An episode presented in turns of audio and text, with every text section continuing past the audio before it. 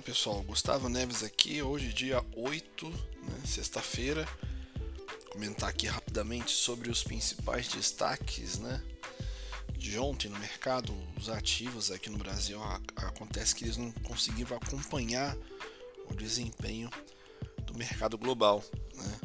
O Ibovespa ele fechou estável ali, o dólar terminou ainda no patamar de R$ 5,50 e a maioria dos investidores aqui no Brasil ainda aguarda os dados aí de, de emprego e também o IPCA, a falta de visibilidade sobre o cenário doméstico e também a cautela antes da divulgação dos indicadores importantes que a gente considera importante aí serão conhecidos hoje, né? como o payroll lá nos Estados Unidos e também os dados oficiais de inflação no Brasil, né? que impediram aí uma recuperação dos ativos locais que vem sofrendo aí ao longo essa semana.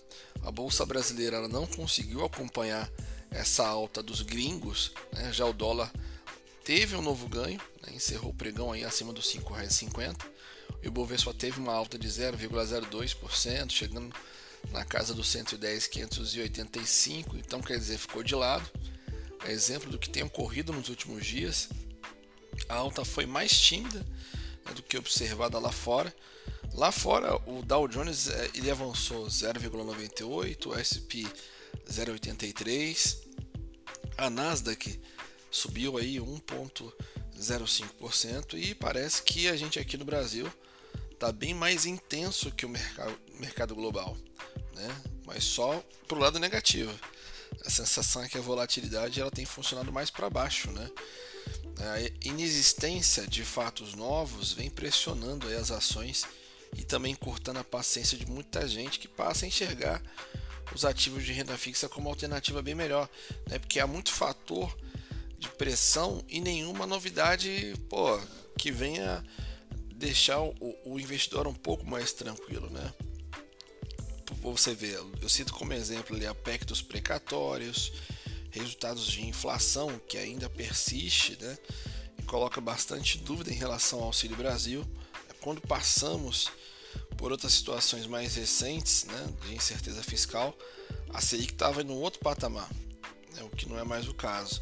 E diante dessa baixa visibilidade no cenário brasileiro e da expectativa de dados fortes aí no mercado de trabalho americano, o dólar ele vem enfileirando ganhos contra o real nos últimos dias. Né? Ao fim do pregão de ontem, a moeda foi negociada a R$ 5,51 aí numa alta de 0,52% na semana, né? E acumula ganho de quase 2,75% contra a moeda brasileira. E o que nós projetamos aqui é uma criação superior a 525 mil vagas de emprego nos Estados Unidos, o que deve ser suficiente para o Fed iniciar o tapering agora em novembro, segundo alguns analistas do TD Securities, né? Eles esperam que o dólar siga se fortalecendo aí contra as moedas importantes nesse caso, né? Caso contrário, eles acreditam aí que a fraqueza será pontual e de bem pouquinha intensidade. Aí em Brasília, parecer do deputado Hugo Mota, que é do Partido Republicanos da Paraíba, sobre a PEC dos precatórios, apresentado, que foi apresentado ontem, né? Teve sua votação adiada para o próximo dia 19 na comissão especial após o pedido de vista, tá? A gente sabe que é, não existe uma boa solução para os precatórios, mas o mercado vai acabar aceitando porque quer virar a página, né?